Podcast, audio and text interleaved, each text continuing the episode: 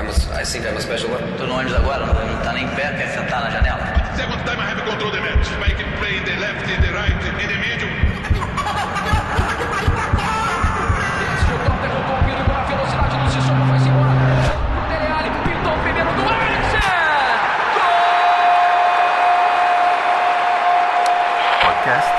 Tempo de Bola.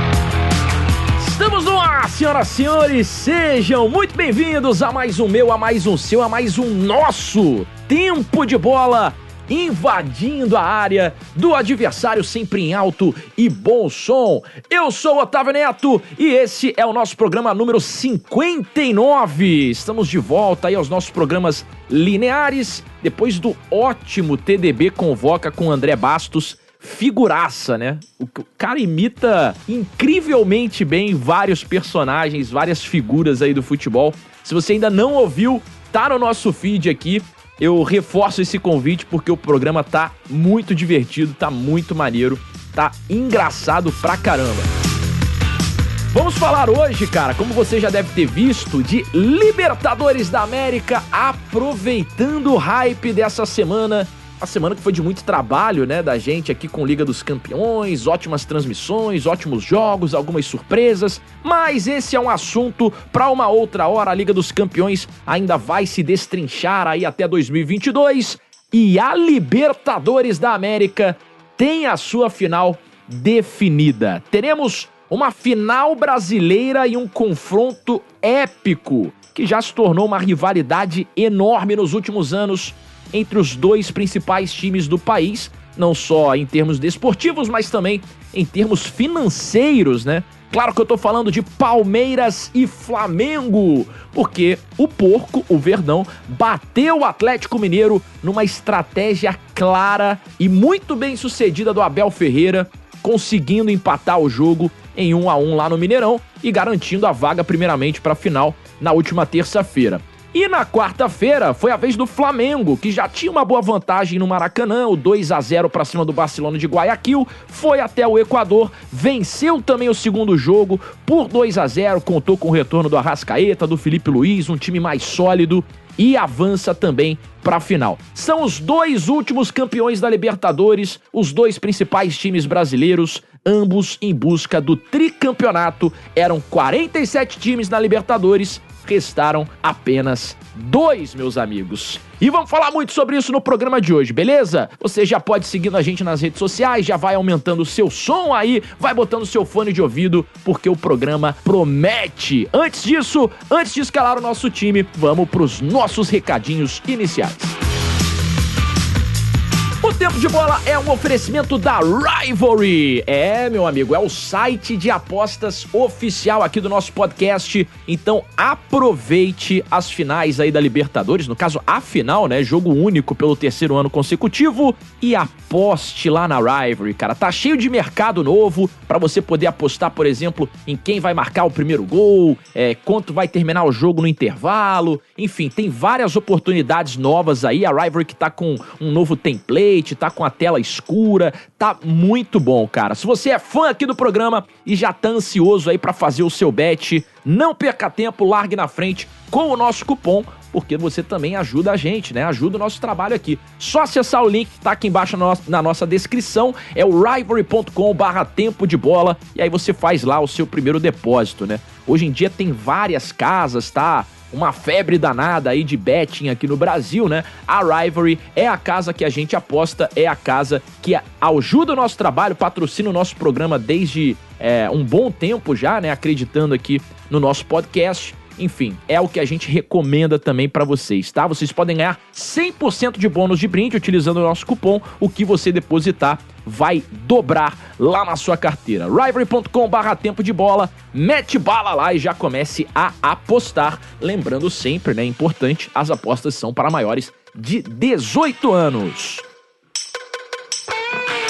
E conheça também o nosso clube de assinaturas do Tempo de Bola para você que é um fã mais hardcore aqui do nosso programa e quer fazer parte do nosso grupo lá no Telegram, quer mandar sua pergunta pra gente responder, quer ser uma espécie de sócio do nosso podcast, acesse lá, ó, apoia.se barra Tempo de Bola é a melhor maneira para você ajudar aqui também o nosso trabalho. E claro, fazer parte do nosso grupo do Discord, nosso grupo do Telegram, como eu já disse, ser mais fiel aqui com o tempo de bola, fechou? O link também tá aqui embaixo na descrição. Se você não quer ajudar de nenhuma das duas maneiras, já ajuda muito seguindo a gente nas redes sociais, arroba Tempo de Bola Cast, ou divulgando, né, compartilhando esse episódio para que mais pessoas juntem-se aqui à nossa torcida e escutem o nosso programa. Fechado? Posso contar contigo? Então chega de papo, hora de mandarmos o nosso time para campo. Bora para nossa escalação com time completo hoje.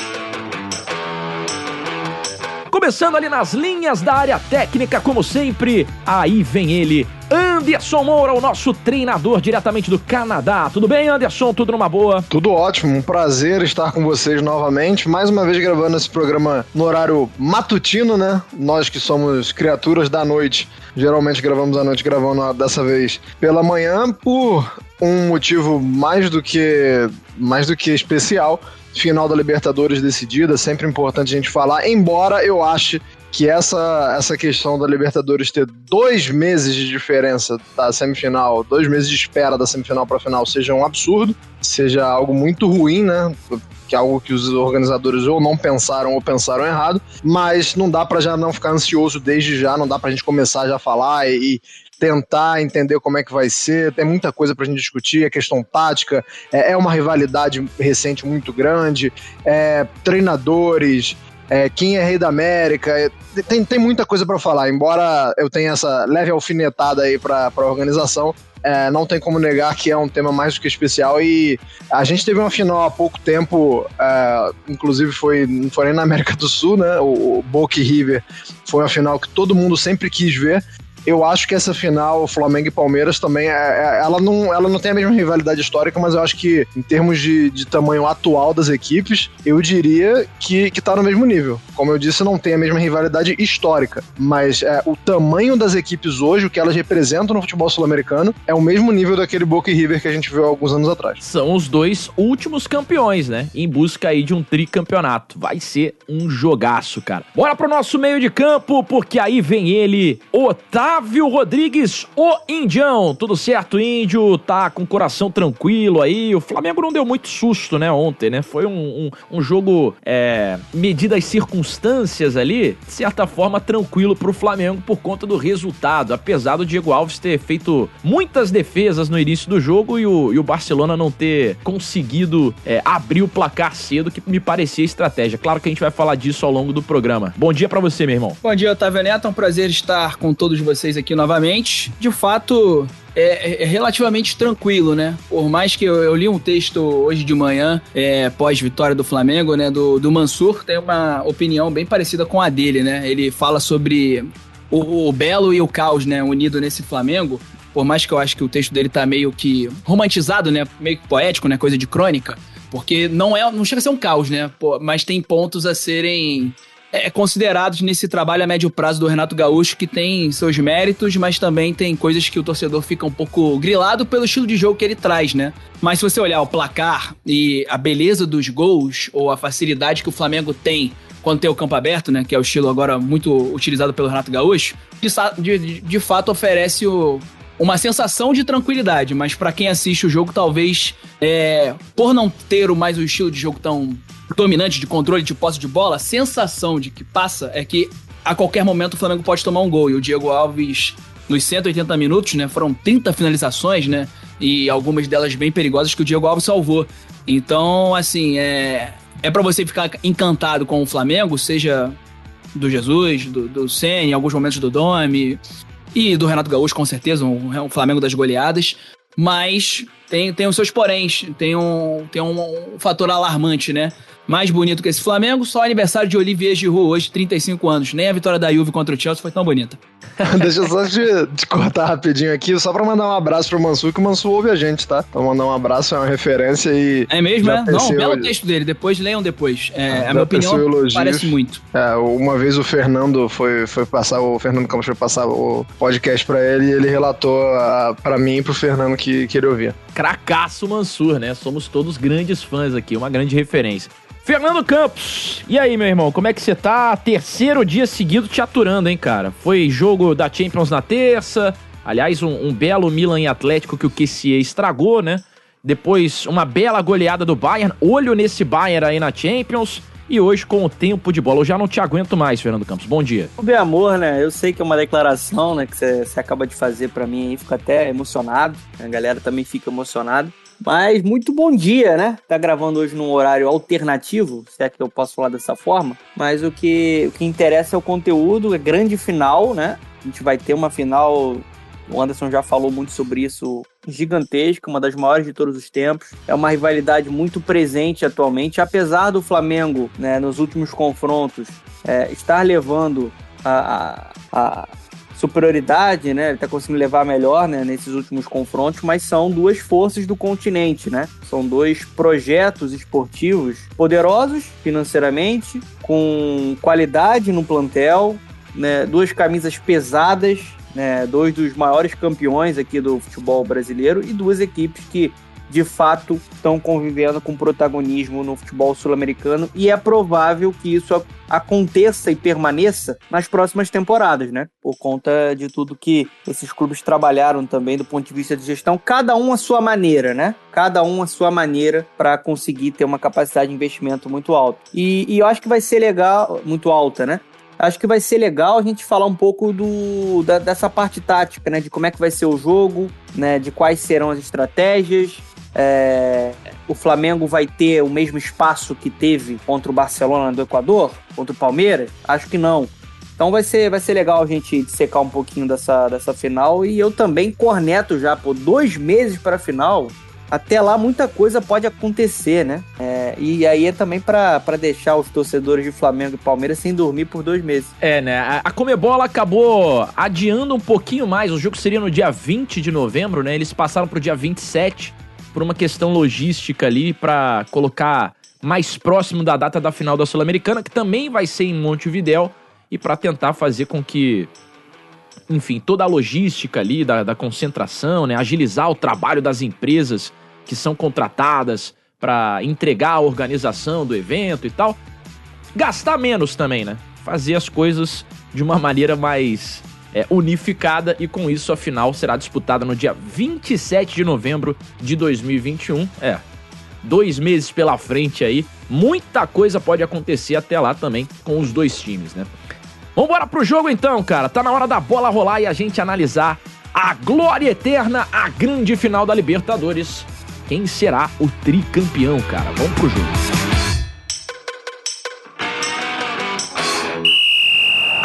Autoriza Hector Baldassi. Bola rolando pro nosso tempo de bola. Vamos nessa aqui para os nossos 45 minutos. Nosso tempo regulamentar, mais os acréscimos, vocês já sabem como é que funciona. Vamos falar bastante aqui de Libertadores, sem enrolar muito, né? Sem enrolar muito, porque a gente já introduziu o tema aqui nas apresentações, durante a nossa escalação. Eu acho que a gente poderia começar falando do Palmeiras, que foi o primeiro classificado é, para a final, né? O Palmeiras, depois do primeiro jogo, principalmente o Abel, é, foi muito criticado, né? Por um jogo abaixo do que se esperava tecnicamente falando. É, aos nossos olhos, assim, a gente tem uma, uma mania de quem é apaixonado por futebol, de quem consome ferrenhamente o futebol, querer ver grandes partidas, querer ver lances de habilidade, querer ver times que jogam pra frente. É, mas eu que gosto muito de futebol americano também, por exemplo, é, grandes times também são formados por grandes defesas, né? Grandes defesas também ganham jogo. E grandes estratégias, como o futebol propõe, também ganham partidas, né? O Abel Ferreira, ele claramente usou o trunfo do gol qualificado, que não existe mais. A UEFA abdicou disso, né? Dessa regra que, no meu, na, no meu ponto de vista, é estapafúrdia, né? A geografia é, ter uma, uma função determinante nos resultados do futebol. E mas a Comebol ainda não. Então o gol fora ainda é um critério de desempate dentro da Libertadores. E ele usou isso a, a, a, seu favor, vamos dizer assim, ou a favor da sua estratégia. Ele, nos tempos do PAOC, havia escrito um, um texto onde ele falava sobre isso, né? A alusão de escalar a montanha, de você tentar vencer um adversário que tecnicamente pode ser mais forte do que você. E aí essa é uma outra discussão, né? o Galo é realmente tão mais forte que o Palmeiras, assim, o Palmeiras é, de fato precisa jogar dessa maneira, entre aspas, mais covarde, mais defensiva. E aí o próprio Abel citou um, um jogo da semifinal é, de 2004 da Liga dos Campeões, né? Onde ele fala que o seu grande, é, o seu grande ídolo José Mourinho, né, em quem ele se espelha e tal, fez isso para ganhar do Manchester United no Old Trafford, né? É, o Manchester vencia por 1 a 0 e o gol do Costinha aos 45, 46 minutos de falta empatou o jogo e fez com que depois o Porto caminhasse para a decisão. E aí ele usou esse jogo especificamente como exemplo para a estratégia, para o xadrez dele. Né? Se o Palmeiras não tivesse se classificado, talvez hoje a gente estaria é, criticando, talvez não, com certeza a gente estaria criticando o Abel, que não, não é, extraiu do Palmeiras o melhor possível, né? O Palmeiras poderia ter jogado mais, etc. Mas dentro da proposta estrategista dele, deu muito certo. O Palmeiras buscou o gol fora de casa e conseguiu eliminar o Galo, que para muitos era o grande favorito, né? O time a ser batido depois de uma ótima campanha, né? Cai invicto, né? O Galo caiu invicto da Libertadores. Queria começar com você, Anderson. Como é que você enxerga essa essa estratégia do, do, do Abel, ele que depois é, xingou lá o vizinho dele, né? É, falou pro cara, toma, é pra você, chupa e etc. O vizinho chato dele. Será que esse vizinho existe mesmo? Será que era uma, uma alusão aí, uma metáfora a, a, aos jornalistas e tal? Enfim, é, como é que você viu essa classificação do Palmeiras no quesito estratégia do Abel para a final da Libertadores. O Palmeiras chega à segunda final consecutiva, a segunda sob o comando do Abel Ferreira. É, sobre, sobre essa classificação, já queria começar parabenizando o Índio, porque quando sai o sorteio das semifinais, o Índio foi o único que cravou que o Palmeiras passaria. Né? O nosso Otávio Rodrigues. Eu e o Fernando é, ponderamos de que o Abel seria um fator determinante é, e que se o Palmeiras passasse poderia ser por conta do Abel, lembro claramente que a gente falou isso, mas a gente falou que o favorito era o Atlético e acreditava que o Atlético ia passar, o Índio não, o Índio foi de Palmeiras. É, sobre, sobre a estratégia do Abel, cara, é, é completamente normal e completamente compreensível que não goste, porque como você falou, acima de tudo, nós somos espectadores, a gente quer ver um espetáculo, a gente quer ver o jogo bem jogado, a gente quer ver tramas, a gente quer ver articulações das equipes, é, mas o Abel não tem obrigação de, de atender as, a essas expectativas, né? O Abel tem obrigação de fazer com que a equipe dele saia vitoriosa. Então acredito que não gostar, tudo bem, mas é, a, acho que há às vezes um desrespeito com um treinador, e, e não é um treinador retranqueiro, não, tá, gente? É, é, é um treinador que, que arma sua equipe de, de algumas formas diferentes. É, algumas, alguns jogos, maioria das vezes, é uma equipe que realmente foca mais na, no, em jogar compacta para atrair mais o adversário, enfim. Mas não, não chega a ser um, um, um Celso Roth, digamos assim, não é um cara é, só defensivo. É um cara que sabe quando é a hora de atacar, quando é a hora de defender, é, baseando-se muito nas equipes adversárias. É, é, algo que eu gosto muito, é algo que a escola portuguesa faz bastante, né? A gente tá, tem se acostumado a ver treinadores que trabalham jogo a jogo, pensam na equipe que vai entrar em campo jogo a jogo, já começa a ser difundido em outros países da Europa, logicamente, né? Porque existe um intercâmbio muito grande lá e a gente já vê isso muito acontecendo na Premier League, por exemplo. É, a gente vê as equipes se, se armando jogo a jogo. É, quando tem muito dinheiro, como é o caso do Palmeiras e como é o caso de algumas equipes na Europa, o caso do Guardiola, por exemplo, se você tem um plantel que tem um Guardiola, é lógico que é muito mais fácil você ser adepto dessa, dessa metodologia, né, de, de, de armar e de mudar seu time. Mas é, é, é, é, a mesma realidade do Palmeiras dentro do, do cenário brasileiro. É um time que tem um elenco que oferece essas opções. Se você precisar jogar um pouco mais ofensivo, você vai ter dentro do Palmeiras peças. Se você precisar é, jogar com a linha de seis, como a gente viu, é, três zagueiros, Felipe Melo, os laterais, é, também vai poder. E pode se criticar o regulamento.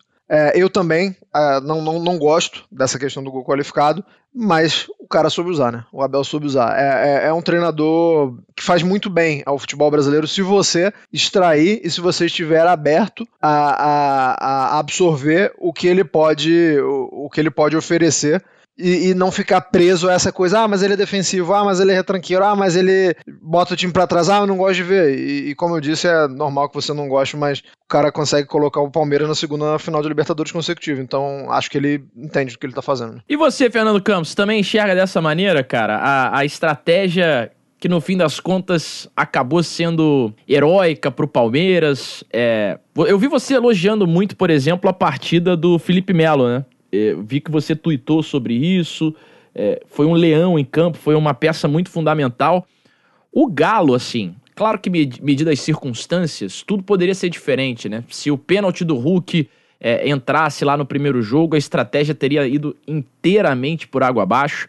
É, no segundo jogo, agora, o Vargas perde um gol cara a cara também, logo depois do 1 a 0 é, são, são ossos do ofício, né? Coisas do futebol, né? Ingredientes do futebol, e é por isso que o futebol é mágico. Mas queria que você desse a sua opinião aí sobre isso. Então, cara, é, sobre o Felipe Melo, acho que ele fez uma partida dominante demais. Ele foi muito importante, né?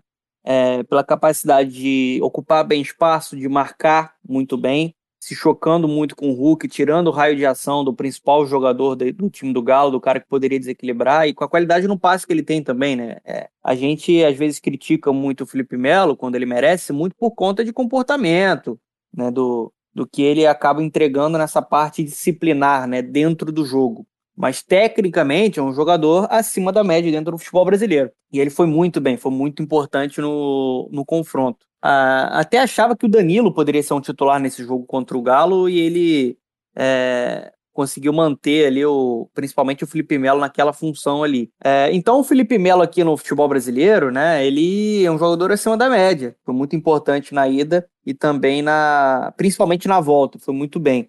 Sobre o fator Abel Ferreira, eu acho que o Anderson matou a charada, assim. Eu, se eu me perguntar, Fernando, você gosta do estilo de jogo do Palmeiras? Não gosto, eu acho que não é um estilo que não é agradável. Estou falando de gosto. Mas eu respeito e entendo que dentro do futebol existem diferentes formas de se jogar, de se competir. É, não é, não é um, algo exclusivo para o futebol brasileiro. Isso a gente vê no futebol europeu vê em qualquer canto do mundo. Normalmente um time tem mais a posse de bola, trabalha melhor é, propondo o jogo, balançando a, de a, defesa adversária, tentando envolver, tentando furar essa defesa, encontrar o espaço, e o outro time é, joga com um bloco mais, ba mais baixo, né, esperando um pouco mais. O Palmeiras faz muito bem isso. Né? Eu acho legal né, que o Abel Ferreira ele tem uma convicção no sistema de jogo dele, na ideia, e ele mexe de forma estratégica em uma peça ou outra né? E, e, faz com que essa equipe consiga competir em um nível alto dentro do futebol sul-americano. Né? Isso, isso, isso, vem acontecendo. É, não estou falando aqui que o Abel Ferreira é um gênio, que é intocável. Eu acho que ele merece críticas e eu continuo criticando. Eu acho que em muitas oportunidades, para a qualidade do elenco do Palmeiras, ele passa aperto, ele joga no limite. Se o Vargas faz aquele gol, se o Hulk faz o gol lá em São Paulo, o Atlético Mineiro jogou melhor em São Paulo, né, a gente estaria falando aqui de uma final hoje Atlético Mineiro e, e, Flamengo, não foi o que aconteceu. Agora, ele tem méritos. Ele é um cara que ele arma um sistema defensivo muito seguro, muito sólido, é, só que com bola, no momento com bola, tá muito claro que esse time precisa evoluir. Ele vai ter dois meses para tentar uma mudança. Nem acho que vai mudar muito, porque desde que ele chegou, o Palmeiras joga dessa forma. Né? Eu espero uma final com ele negando espaço para o Flamengo, porque ele não é bobo, ele não vai trocar com o Flamengo. Ele sabe que do outro lado tem um time que tem mais qualidade, tem uma reunião de talentos superior, que quando tem espaço atropela, envolve e conquista os seus resultados. Foi mais ou menos o que aconteceu né, nesse confronto de semifinal contra o Barcelona de Guayaquil. Né? Mas com bola é, é um trabalho pobre. Eu, eu utilizo esse termo, é um trabalho pobre. Quando o Palmeiras tem que ter a posse de bola, tem que jogar como protagonista. É, vou pegar aqui um exemplo, por exemplo, do jogo contra o Cuiabá. Sofre, não sabe trabalhar nesse modelo. Agora, quando o Palmeiras espera na sua fortaleza defensiva, é intenso, pressiona e tenta acelerar, seja na bola longa, seja na jogada de pé em pé nas transições, ele pode dar trabalho. Ele pode dar, tra dar trabalho. Então, assim, eu acho que ele tem que ser respeitado, ele tem um estilo de jogo dele que não é o mais agradável possível, mas ele compete muito bem dentro da convicção dele. E acho que já, já tá na hora da gente entender e respeitar o que o técnico enxerga de futebol e de entender que o futebol é plural. Existem diferentes formas de se jogar futebol. É, é assim. É, é assim que, que, que acontece. É, o Paris Saint-Germain é um time hoje que a gente considera que é poderoso, que tem muita qualidade. Talvez o, o que tem mais qualidade hoje no futebol mundial. O Paris Saint-Germain do Messi e do Neymar, que são dois jogadores criativos, teve mais a posse de bola do que o Manchester City do Guardiola? Ou se adaptou? Ou teve que jogar de outra forma para competir e mesmo assim ganhou? E mesmo assim ganhou. Então, só para dar um exemplo de que é, é óbvio que a gente gosta de ver times encantadores, como por exemplo o Flamengo de 2019, que tem a posse de bola, que é massa. É bonito de ver o jogo com bola, mas tem o jogo sem bola. E nesse jogo sem bola, o Abel Ferreira dá aula. Dá aula. Tem que evoluir com bola, mas sem bola ele dá aula e dessa forma que ele vai tentar mais um título continental. É, no fim das contas, né? O, o objetivo do futebol é você vencer o jogo, né? É você vencer o jogo. E você foi muito bem quando você falou que a gente tem que entender que o futebol é plural. E existem diferente forma, diferentes formas de se vencer o jogo. É, eu só acho que assim, a gente deveria muito ressaltar o que o Abel Ferreira vem fazendo no Palmeiras como algo histórico, né? Ele chega pela segunda vez na consecutiva na final da Libertadores. Durante toda essa temporada, muita gente queria que o elenco do Palmeiras fosse reformulado, que, enfim, novas peças fossem contratadas, que outros jogadores fossem negociados. E aí, se na Libertadores passada atribuíram sorte para ele e tudo mais, mesmo tendo passado pelo River, vencendo em casa por 3 a 0 da maneira como foi e etc. Dessa vez, ele, ele consegue uma chancela de ter batido o Galo, mesmo da forma como foi, no, no, no critério do gol qualificado, e essa é uma outra discussão mas o Galo que é o time a ser batido no Brasil hoje, né? É o líder do Brasileirão, é o time de, das estrelas, com jogadores que têm muita cancha em Libertadores, como é o caso do Nacho, por exemplo, que é um jogador que tem muita bagagem de Libertadores atualmente. Então, assim, não bateu em um rival. É, você podia dizer, ah, mas o Galo, pô, é, na Libertadores tem que saber jogar, tem que saber ser copeiro. Tinham muitos jogadores ali que sabem ser copeiros, né? Então foi um grande feito do Palmeiras é, ao meu ver. Queria que você falasse também um pouco sobre isso, o, Indião, porque o Abel, ele, mais uma vez, né? Ele, ele se irritou com a imprensa e tal, dizendo lá, ah, eu estudei 10 anos para ser treinador, que, de, se dizendo já farto é, da galera falando justamente sobre isso, né? Que confundem a arrogância dele com competência, que confundem a inteligência dele com a sorte, igual eu disse agora há pouco. Ele disse que dá trabalho ter sorte, né? E muitas vezes a galera fala, ah, o Palmeiras tá, tá dando cagada, tá dando sorte e tal. Mas essa sorte é fruto de um trabalho dele. E o Pedrinho foi muito bem num comentário é, recente dele, né? Falando sobre isso, que muito na, na imprensa hoje em dia a gente vai dizer, ah, se o treinador vai perder ou não o boné, pô, se, se o time perder, ele vai, vai ser demitido. É, e, e, não, e não se fala como a gente faz aqui, e, até é muito bom o nosso trabalho aqui no Tempo de Bola Modéstia à parte por conta disso, né? E não só o nosso, mas de outras mídias alternativas também, que focam justamente na tática, no, no futebol dentro de campo e nessa, nessa análise mais profunda. Eu queria que você falasse sobre essa estratégia do Abel, que os dois aqui já falaram muito bem, o Anderson e o Donan, que pode não encantar os olhos de quem quer um futebol vistoso é, e ofensivo, determinado jogo, né? Porque em algumas partidas ele joga para cima, depende muito do rival, mas que é muito efetivo e o Palmeiras está na segunda final consecutiva. É, você falou em, em, arrogância, arrogância que muitas das vezes, e aí os, os treinadores brasileiros também ficavam incomodados, a, a imprensa também muito no início até se render, que acontecia com o Jorge Jesus, né? Que era um cara uhum. que sabia que tinha uma experiência fodida, que era um cara estudioso, que era um cara que, que já tinha vencido na Europa, que era um cara com uma grife que o Abel até não tem, mas que o cara, o Abel de fato é um estudioso, né? Para aquela final do River, ele leu o livro lá do Galhardo para poder entender o Galhardo, não só apenas como o River jogava. É, ele deu um abração no Galhardo, né? Disse que se inspirava, é. que era um grande fã dele, que, enfim, que seria difícil conseguir vencê-lo para ele foi um grande feito ter, ter conseguido vencer o Galhardo da forma como ele venceu no Allianz Parque. Sim, ele queria entrar na mente do cara, né? Entender não só como aquele os jogadores do River jogavam ou como aquele time treinado pelo Galhardo jogava, mas como ele pensava no dia a dia, treinamento, tudo, né? Para entender como o, time vai jogar por inteiro, né? Não só aspecto técnico e tático, mas também psicológico que o Galhardo acaba passando para os jogadores. Ele não deve fazer isso só com o Galhardo, né? Ele provavelmente vai revirar o, o, o, Renato Gaúcho de cima a baixo e os jogadores para tentar é, mudar essa circunstância que envolve que nos últimos jogos o Flamengo tem, tem ganho sempre, inclusive com o time B no, no, no ano passado. E assim, eu gosto muito do futebol italiano e que tem uma estrutura taxada, né? Hoje em dia não dá nem pra falar que é isso, a gente sempre bate nessa tecla aqui, né? Mas eu aprecio um- uma boa marcação. Como aconteceu agora no jogo da Juventus contra o Chelsea. O Chelsea, eu fiquei brincando que parecia um time comum nas internas, assim, mas o Chelsea teve dificuldade. O Juventus fez uma, uma marcação absurda, jogou sem atacante de ofício e conseguiu fazer um resultado diante do time favorito, que é o atual campeão europeu, que pareceu até ok. Não pareceu ser um jogo muito sofrido, né?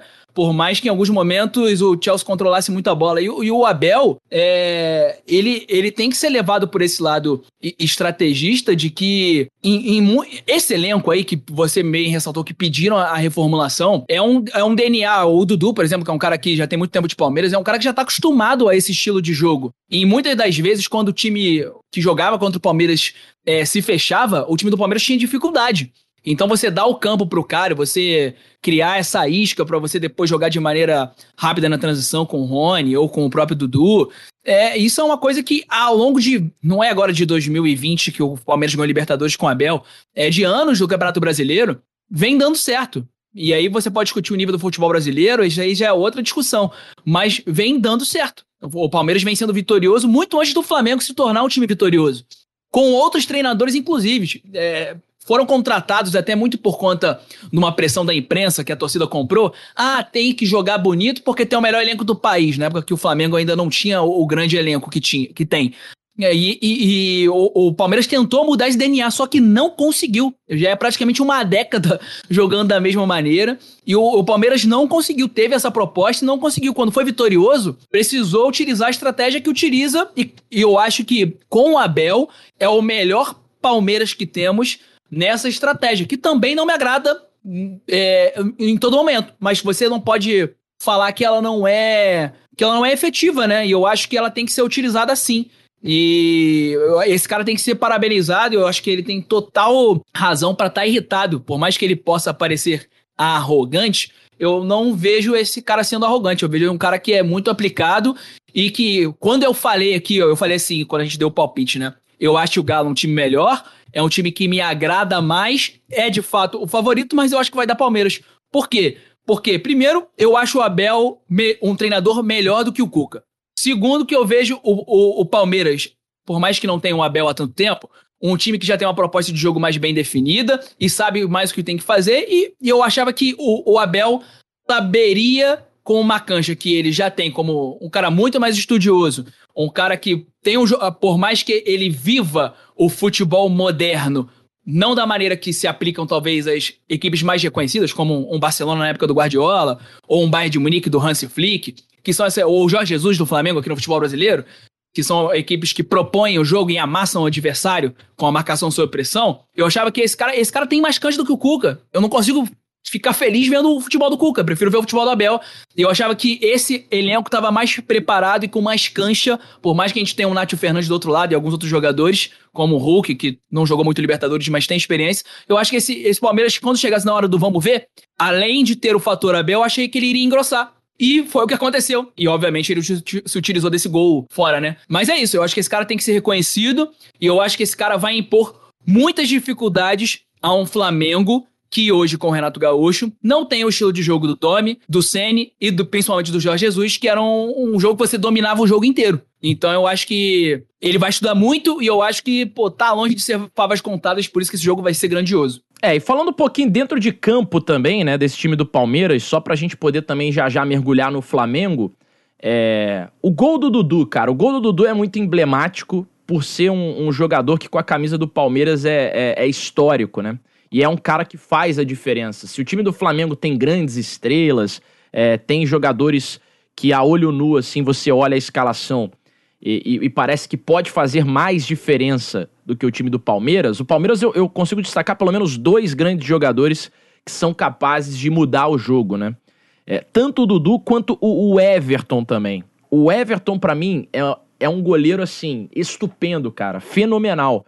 E, e ele agarra com uma tranquilidade, né? Com uma, é, uma ciência do que ele tá fazendo ali, que passa e, e transporta pro torcedor e pro time em campo também uma, uma tranquilidade do que tá rolando lá atrás. É, então, assim, se a gente pegar o gol é, do Palmeiras, né, a construção, claro que guardada as devidas proporções, parecido bastante com o gol do Flamengo, o segundo, contra o, o, o Barcelona. A, a, construção começa lá atrás, a saída do Flamengo foi pela direita, do Palmeiras pela esquerda, né? Com o Renan, pro Piquerez e tal. E aí depois, o Gabriel Veron, que tinha entrado e entrou muito bem no jogo, conseguindo ganhar uma jogada do Nathan Silva, né?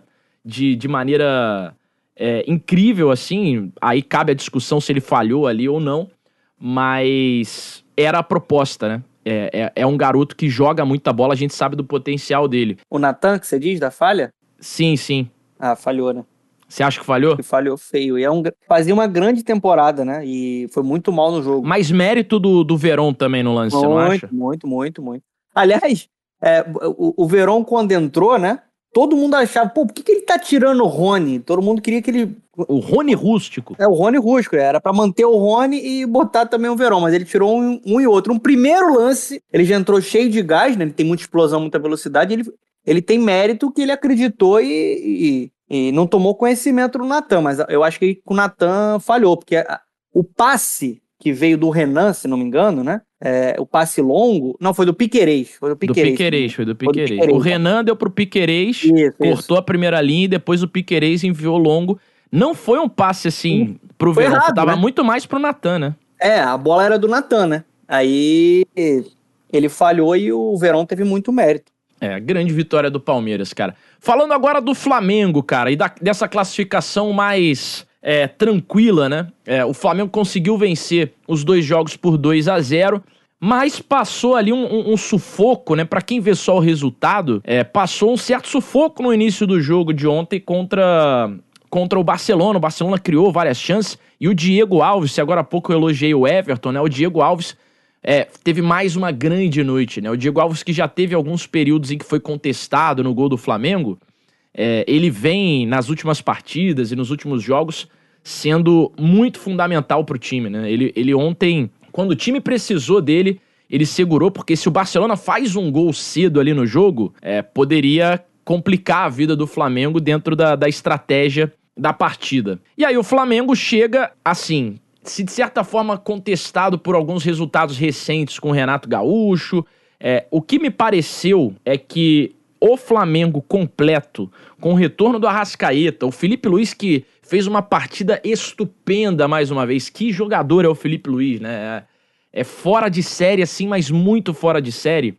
É um time muito poderoso esse time do Flamengo. Queria que você falasse um pouco sobre essa classificação do Flamengo e se dá pra gente dizer, Anderson, que ele chega com certo favoritismo, né? Deixando qualquer tipo de zica de lado, vai, porque hoje em dia a galera fala muito disso, né? Se você bota favoritismo em um, ah, você tá zicando, porra, selo anti-zica. Mas o Flamengo, até pelo é, retrospecto recente contra o Palmeiras, é, de estar tá sempre batendo no Palmeiras, até nas taças é, que rolaram, né, de Supercopa e Recopa, é, é um time que pode dificultar a vida do Palmeiras, vídeo que tem, o que tem feito no, nos últimos jogos, né, Anderson? Ah, não acredito muito nisso de Zica, não, e e sou flamenguista e diria que se não tivesse esse gap de dois meses, o Flamengo é o favorito, seria o favorito. Não tenho o menor problema de admitir isso. E depois, se o Palmeiras fosse campeão, não, não acho que isso mudaria muito minha ideia, não, porque a gente está analisando hoje. Só que esse, esse período de dois meses é muito tempo para o Abel observar, para o Abel se adaptar. É, para jogadores que estão em má fase entrarem em boa fase e vice-versa.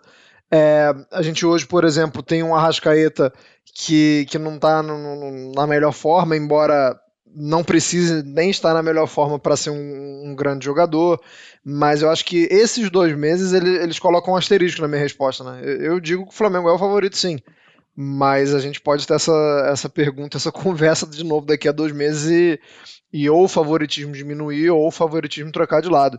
É, a classificação do Flamengo ela passa muito é, pelo Diego Alves. Eu acho que a gente não pode esquecer isso. Só que acho que a gente também não pode ficar atribuindo essa questão do, da aparente fragilidade defensiva do Flamengo a Renato Gaúcho, né? Tenho minhas restrições ao Renato Gaúcho, mas a gente está falando de um time que tem, tem fragilidade defensiva desde sempre, né? A gente está falando do é, Domi, Rogério Ceni, é, vem Léo Pereira, vem Gustavo Henrique, É, vem Davi Luiz agora, que infelizmente não, não conseguiu nem jogar ontem, né? Saiu muito rápido.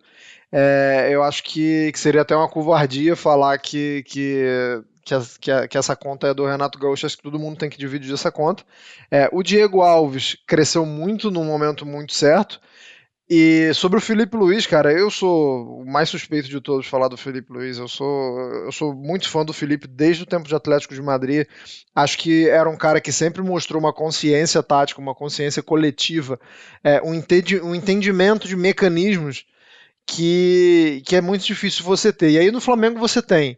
É, com, com, esse atributo, né, digamos assim, com essa característica, você tem três jogadores. Né? Você tem o Felipe Luiz, o Everton Ribeiro e o Arrascaeta. Os três nesse quesito de entendimento, de interpretação de espaço, de, de mecanismos de, de, de, se antecipar, ter três jogadores com essa inteligência, com, essa, com esse cérebro, com, com, com, essa consciência, facilita muito, né? Porque você tem aí principalmente no segundo gol do Flamengo, um, um, grande exemplo disso, né?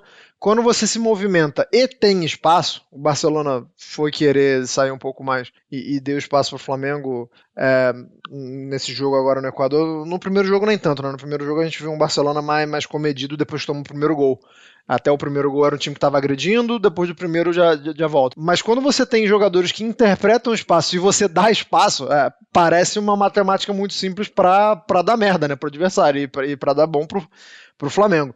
E é por isso que a gente gosta tanto do Felipe Luiz, porque a gente, a gente que eu digo, o brasileiro em geral, ele tá acostumado com outro tipo de lateral, que é um cara que ataca espaços, não é o cara que interpreta o espaço, é o cara que, que faz o deslocamento dele mesmo.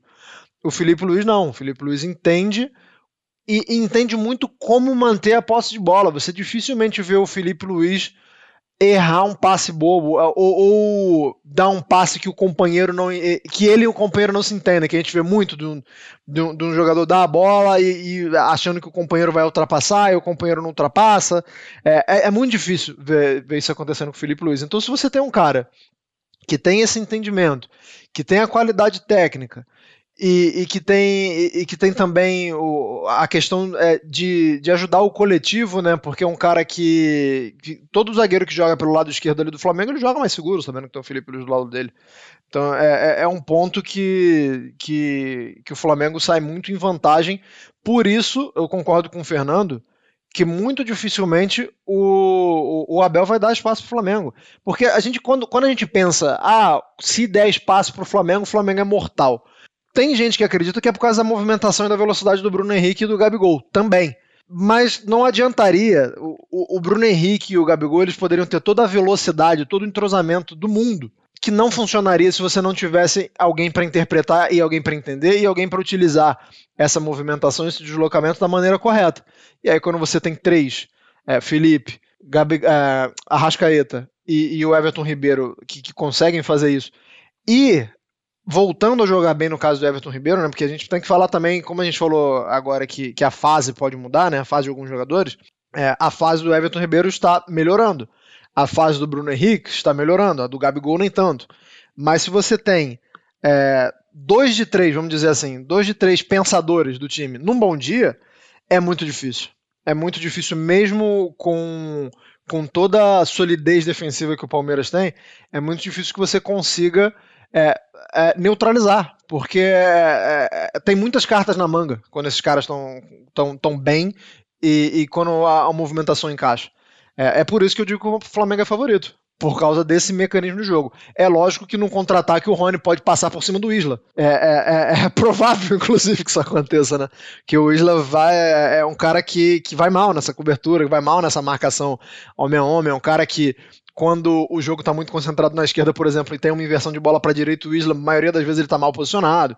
Enfim, tem, tem as fragilidades, tem, tem pontos para o Palmeiras explorar. Mas eu acho que o Flamengo é favorito por conta dessa, dessa inteligência tática que tem em, em muitos de seus jogadores. É, sobretudo o Flamengo tendo todos à disposição, né? Igual você disse bem, né? Tando, estando todos, ou pelo menos alguns deles, em uma noite inspirada, é um problema tremendo para o time adversário, né? O, o, retorno do Arrascaeta e do Felipe Luiz, por exemplo, deixou isso muito claro. O Flamengo joga mais seguro, né? E você disse bem também que o Everton Ribeiro tá voltando a performar de uma maneira legal. O Gabigol, apesar de estar tá passando em branco, né, de não ter, não ter marcado gols é, nessa, nessa disputa de semifinal, ele foi fundamental nos dois jogos, né? Primeiro, naquela bola incrível que ele mete na cabeça do, do Bruno Henrique. Uma bola fantástica dele saindo da área, vindo buscar jogo e metendo o uma bola. O passe ontem pro segundo gol também. E o passe Ribeiro. ontem pro segundo Primeiro. gol. Ele, ele, ele primeiro sai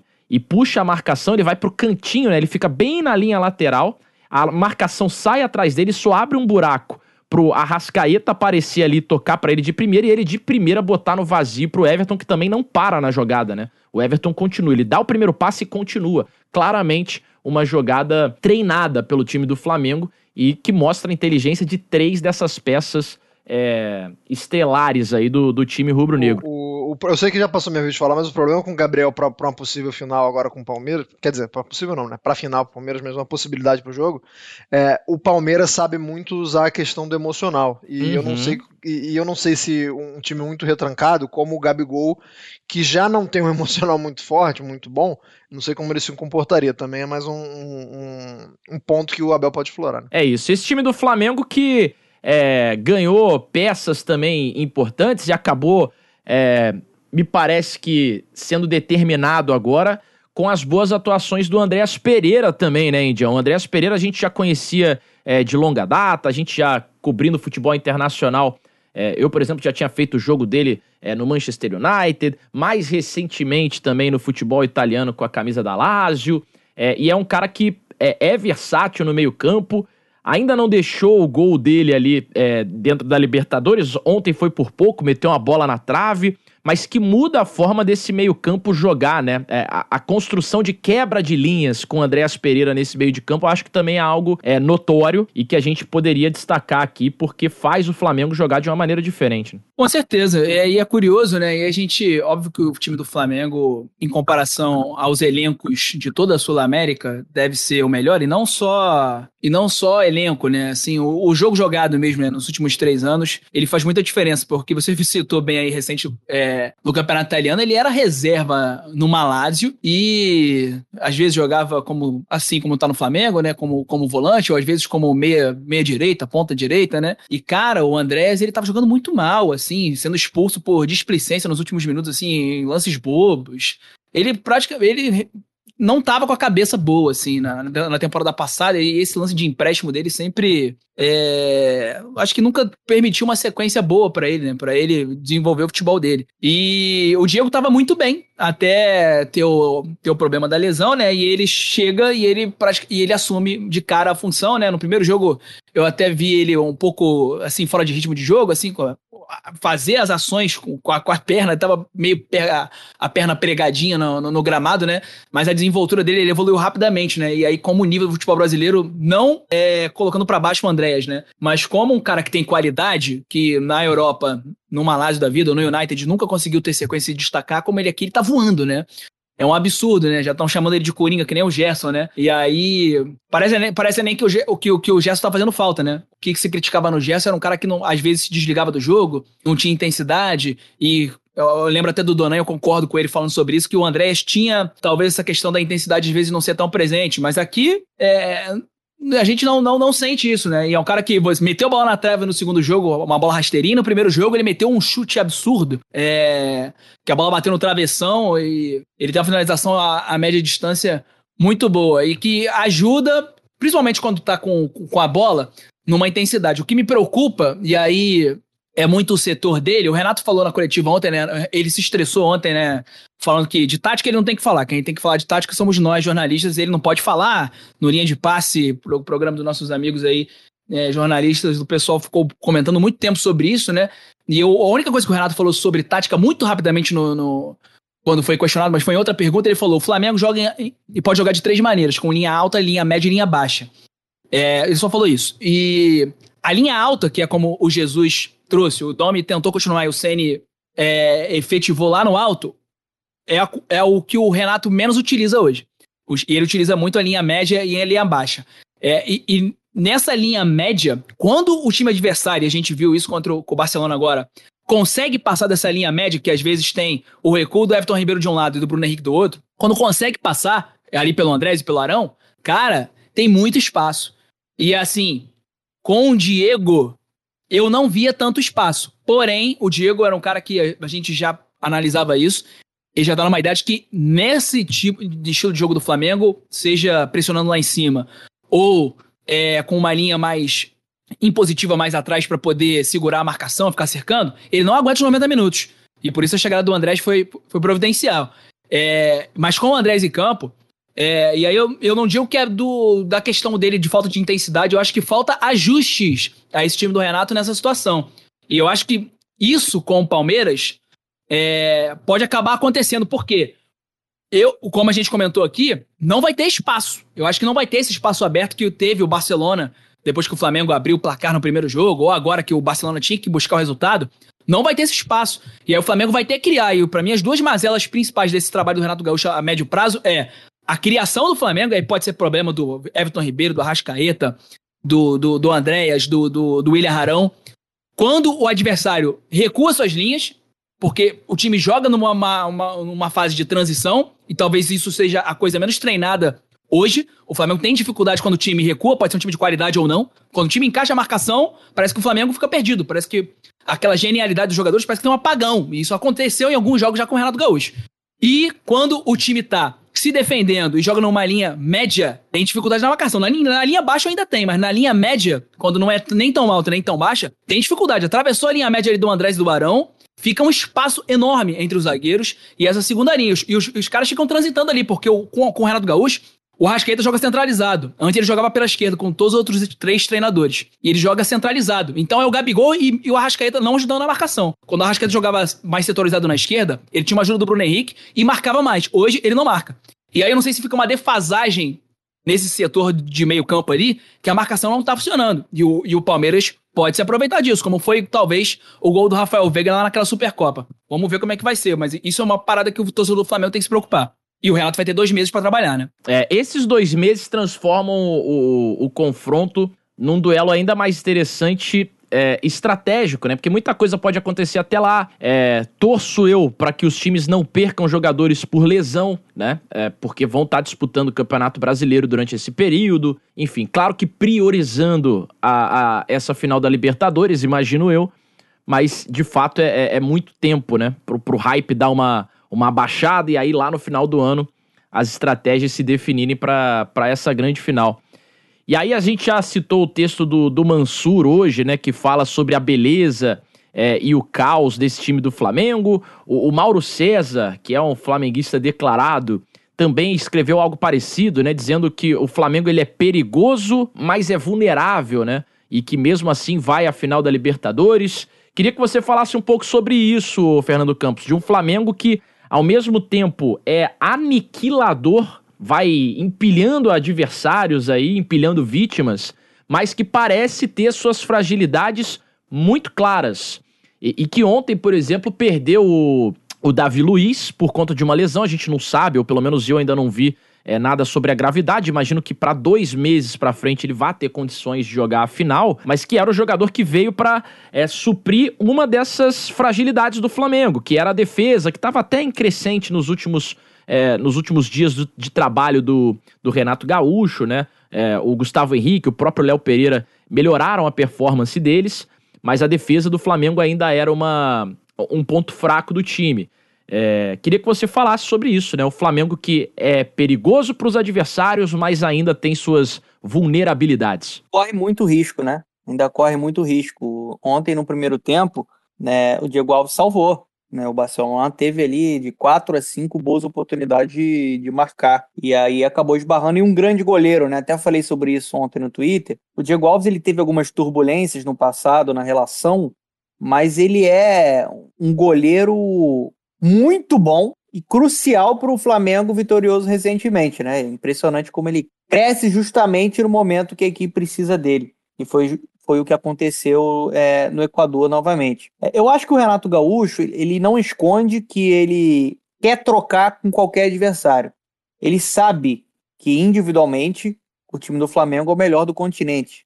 É, acho que ele gosta de, de, de, ter esse espaço, porque ele dá a liberdade para os jogadores se conectarem e, e aí a jogada acaba saindo com um pouquinho mais de, de facilidade. Sobre as carências, né, os problemas estão claros. Assim, o Flamengo, em diversos momentos, é uma equipe espaçada, né, principalmente na hora de se defender, que cede muito espaço, né, que não protege tão bem assim a, a entrada da grande área, é, joga muito no limite. E isso é um problema, né? De, de você sofrer com velocidade num contra-ataque, de você sofrer com essa bola nas costas. É, vai ser uma arma que o Abel Ferreira vai tentar explorar na final de Montevidéu. É, e eu acho também, como o Índio falou muito bem, que em outras oportunidades o Flamengo mostrou uma capacidade maior de controlar o jogo com a posse. Eu não estou falando que o Flamengo não sabe construir. Claro que sabe construir. A gente viu o segundo gol do Flamengo ontem no início da segunda etapa. Uma jogada que os 11 atletas do Flamengo em campo participaram. Mas com uma pressão do Barcelona, nessa jogada, se a gente for avaliar, foi uma pressão ruim. Eles subiram um pouco a marcação, mas, mas foi uma, uma a, aquela pressão meio frouxa, e aí deu espaço para o Flamengo trabalhar muito essa bola de pé em pé. Agora, quando o time tem que enfrentar um adversário que se fecha com organização, encaixa a marcação e nega o espaço, essa equipe do Flamengo tem demonstrado é, certa dificuldade. Então isso tem que ser trabalhado, porque eu acho que vai ser a, a tônica do jogo né, contra o Palmeiras. É óbvio que para o Flamengo controlar né, o jogo e ter, ter a posse de bola, vai ser muito importante o time completo. O Felipe Luiz constrói uma barbaridade foi um recital de novo que esse cara fez na, no Equador. É um craque da lateral esquerda. Inteligente ocupando espaço, marca bem, qualidade no passe. Ontem ele teve 93% de aproveitamento no passe. Então, assim, a série de bola com ele vai para outro nível, porque o René é esforçado, o René tem é, algumas virtudes, mas não consegue entregar a mesma coisa que o Felipe Luiz. E, e, e, o próprio Ramon também, que é muito promissor. Então, a presença do Davi Luiz também na, nessa final dá uma outra qualidade na série de bola e, e principalmente, principalmente, Arrascaeta e Everton Ribeiro. O Arrascaeta é um super craque. Todo mundo sabe como ele gera jogo, como ele pensa à frente. A cabeça dele né, raciocina a uma velocidade muito grande. E é um jogador que é o maestro dessa equipe. E essa retomada do Everton Ribeiro também é uma arma muito criativa para a equipe rubro-negra. É, ele está conseguindo recuperar o bom futebol. Se a gente for pegar a atuação dele no Maracanã, foi aquele coadjuvante de luxo. Aquele cara que às vezes não aparece tanto pro torcedor, que não olha pro jogo mais na parte tática, mas que é muito importante pro esquema funcionar. Porque no Maracanã não teve o Arrascaeta. Ele teve que construir em vários momentos por dentro, com muita inteligência, com visão de jogo, distribuindo o jogo. E aí, quando você tem o Arrascaeta, é um repertório muito grande para adversário parar. Porque ele fica em alguns momentos mais solto para fazer aquele movimento de facão, de entrada em diagonal, puxando de fora para dentro. Ele fez isso muito bem né, no, no jogo, dando duas assistências. Então, assim, acho que o Flamengo tem a carência de estar tá muito espaçado, a defesa ainda está dando muito espaço para o adversário, isso é um problema e tem que ser é, melhorado pelo Renato. E acho que o Flamengo tem que aprender a controlar um pouco melhor com a posse de bola, tem que ter um pouquinho mais repertório com a bola é, para conseguir envolver quando enfrenta o adversário com linha baixa, que é o que o Palmeiras vai tentar fazer. Só que o asterisco que eu deixo é esse. Esse time completo, com esses jogadores que eu acabei de citar, é difícil de parar. É difícil de você tentar se defender e, e não ser punido. Porque eles se conhecem, jogam juntos desde 2019 e são jogadores extremamente decisivos, cara. Esses, esse quarteto é uma coisa fantástica, uma coisa histórica que a gente está acompanhando, que o torcedor do Flamengo tem o privilégio de torcer. Eu queria só fazer um ponto que o Donan citou aí que a relação do Diego Alves não estava tão forte no ano passado. Foi um momento de renovação que o Diego Alves queria renovar e a gente sempre pontuou e eu acho que tinha que ser pontuado, seja no Dome ou no Rogério Ceni que tinham problemas defensivos. Nesse momento do desgaste da relação, o Diego Alves estava machucado. E a gente vê, e aí o Otávio Neto citou o Everton, que tem que se citar, que é um cara que garante uma segurança absurda, que ele promove, ele garante ao Abel que o time possa jogar dessa maneira, de maneira mais reativa, de maneira mais vertical, porque tem um cara para segurar lá atrás. O Donan citou também na Liga dos Campeões que o PSG não foi o time que mais controlou a bola, e um dos caras que garantiram a vitória foi o Donnarumma. E aí Eleito a gente melhor em campo, né? Exato. E aí a gente vê o Flamengo contra o Barcelona que não tem, que não tinha com o Domi e, e, e, o Ceni. Tinha que jogar com o César, com o Gabriel Batista e Hugo. E, cara, o goleiro faz uma diferença danada. Esse seu ponto é crucial. Esse é o ponto Faz uma diferença danada. E aí o Renato Gaúcho, que teve muitos méritos em, em- em restaurar a confiança do Léo Pereira, do Bruno Viana, que melhorou com ele, o Gustavo Henrique hoje é um zagueiro mais confiável. E aí a gente tem uma, uma zaga, pelo menos no primeiro momento, mais equilibrada, mas, cara, ter o Diego Alves é fundamental. O Barcelona chegou em inúmeras oportunidades no gol. O Donan citou, eu citei, o- o Anderson citou. E o Diego Alves segurou, cara. E num time que não tem tanto controle da posse de bola, como o Donan falou que o Flamengo tem que reativar esse domínio que passa uma sensação de segurança pro torcedor, o goleiro é fundamental. E o Diego Alves é fundamental. O Everton é fundamental. E eles vão ser peças chaves. Cara, espero que os dois estejam aptos pra ser uma final assim ainda mais maneira, né? Como foi na, na final da Supercopa. Foram dois caras, o Everton principalmente, caras que fizeram a diferença na final da Supercopa do Brasil. Foi um jogaço, né? Talvez um dos melhores do ano. É, é um velho ditado que muitas vezes no, no futebol, é, ditos populares é, não se escrevem, mas esse sim, né? Um bom time começa por um bom goleiro, né? E isso é, é, é imprescindível. Eu, como vascaíno, sei disso porque o Vasco sofreu, é, inclusive, diversos rebaixamentos por conta de não ter um goleiro.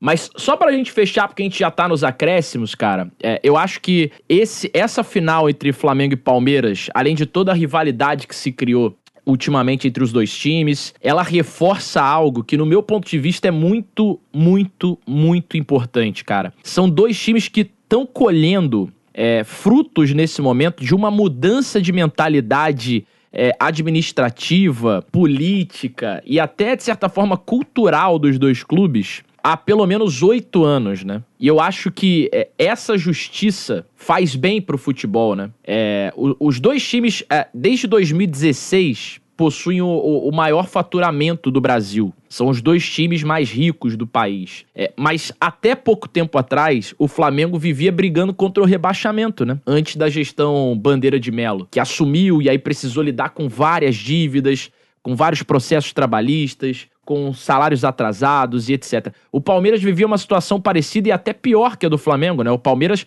é, havia sido rebaixado novamente para a Série B antes do Nobre assumir, é, e muitos problemas de dívida e, e- administrativos também. É, então, diminuir investimento no futebol é, e, e você pensar no futuro fez uma grande diferença para os dois times de tratar com seriedade o clube como um todo, né? Tratar com amor o clube como um todo e, e entender que futebol é muito mais do que você simplesmente competir dentro de campo. É, eu acho que é- essa é uma, é uma grande justiça para esse grande jogo, né? É, Flamengo e Palmeiras, se você for parar para pensar, acumulam aí grandes títulos do Brasil nas últimas temporadas. Desde 2016 são os dois times dominantes que vão acumulando brasileiros, Copa do Brasil, estaduais tanto no, no- em São Paulo quanto no Rio de Janeiro, é, Supercopa, Recopa e por aí vai. Então, essa espanholização, entre aspas, né, do futebol brasileiro, ela de certa forma já tá acontecendo por pura e mera competência dos dois clubes. E eu gostaria muito que o meu clube, por exemplo, como torcedor do Vasco, é, fosse pelo mesmo caminho, né? De, de investir no quadro do clube como um todo e não só pensar é, no futebol dentro de campo, né? Dito isso, meus queridos, pra gente encerrar sem eu querer ser um grande filho da puta aqui com vocês, com perdão da, da palavra, palpites para essa decisão. É, Ah, faltam dois meses, mas Peraí. vocês não vão fugir de palpitar da decisão e depois lá na frente serem achincalhados por isso ou não. Não, assim, eu não tenho nenhum problema de dar um palpite agora se eu puder dar outro palpite mais perto do Uma jogo. semana antes. É, poderemos. É, e aí, gente- aí, aí né? no episódio lá, uma semana antes, a gente compara, né? Ó, É, a gente compara. há- dois meses atrás, você tava dizendo aí X. Agora aconteceu isso, isso, isso e isso. Você tá dizendo Y. Exato. E aí, é, e aí o- E a nossa audiência que ouve a gente aqui é, de maneira fiel vai poder comparar também, com certeza. Se, eu- se eu não for, se eu tiver essa, essa possibilidade, eu não tenho problema nenhum de cravar hoje. Hoje é 30 de setembro, tá? Só pra deixar bem claro. 30 de setembro, quinta-feira, eu vou de 2 a 0 Flamengo. 2 a 0 Flamengo, palpite do Anderson, que não ficou em cima do muro. Você, Indião, seu palpite. É, eu, eu tô com eu tô com o Anderson. Eu acho que vai ser. Se não se tiver que falar um resultado diferente, eu falaria 1 a 0 ou 3 a 0 Flamengo, mas não acho que o Flamengo vai tomar gol, não. Hoje. Hoje.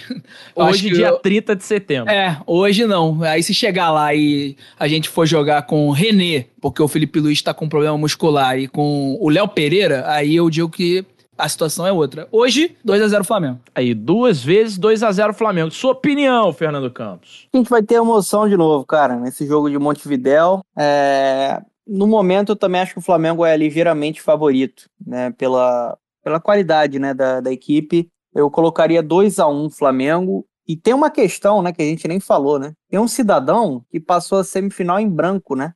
E que é um cidadão que é viciado em decidir, né? É, eu falei sobre isso em determinado momento aqui, né? Da importância dele de não ter feito gols na semifinal, mas que meteu a bola pro Bruno Henrique no primeiro jogo e a É. bola pro Everton Ribeiro ontem. né? Então, mas com certeza, é a gente nota que o Gabigol tá é um jogador cada vez mais completo, né? É muito bem gerando o jogo ali. Só que ele, ele é um cara que nasceu pra decidir, né? É um cara que conviveu já com o status de herói contra o River Plate. Eu acho que se eu fosse palmeirense, cara, com toda sinceridade, eu estaria apavorado com o fato de ele não ter feito gol na semifinal, porque pode ser que tem um pouco disso no futebol, né? Às vezes o cara guarda pro momento, né? Então, eu, eu fico aí com, no momento, 2 a 1 é, Flamengo, com um jogo bem tenso aí pra galera curtir em Montevidéu no dia 27 de novembro. Mas até lá, Otávio a gente vai fazer mais um programa sobre essa final aí. Com certeza, com certeza. Eu também acho, concordo com vocês aí que o Flamengo é favorito.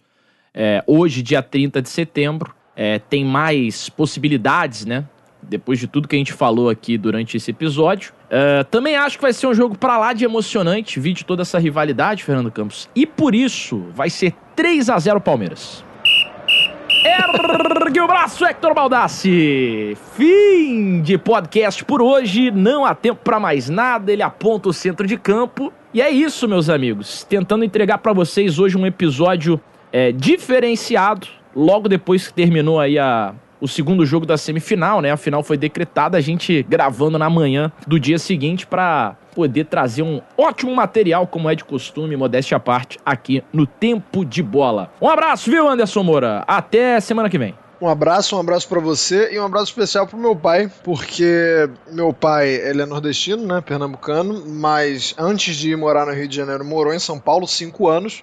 Então meu pai tem dois times, meu pai é palmeirense e flamenguista. Então se tem alguém que tá bem tranquilo nos últimos anos, né, não só pra essa decisão, mas que tem gostado muito de acompanhar futebol nos últimos anos, é meu pai. Inclusive o apelido do meu pai é Palmeiras. Então, Vai tá- ele vai torcer pra quem nessa Não, final? vai ter que ter uma- torcer pro Palmeiras, né? O apelido dele é Palmeiras. Vai torcer Cara, pro ele- Palmeiras. Ele é mais flamenguista do que palmeirense, mas Aí, eu já não. perguntei pra ele e ele tá tranquilo. Ele vai torcer pro Flamengo e se não der pro Flamengo, tá, tá bom. O homem mais feliz do mundo. É simplesmente É isso.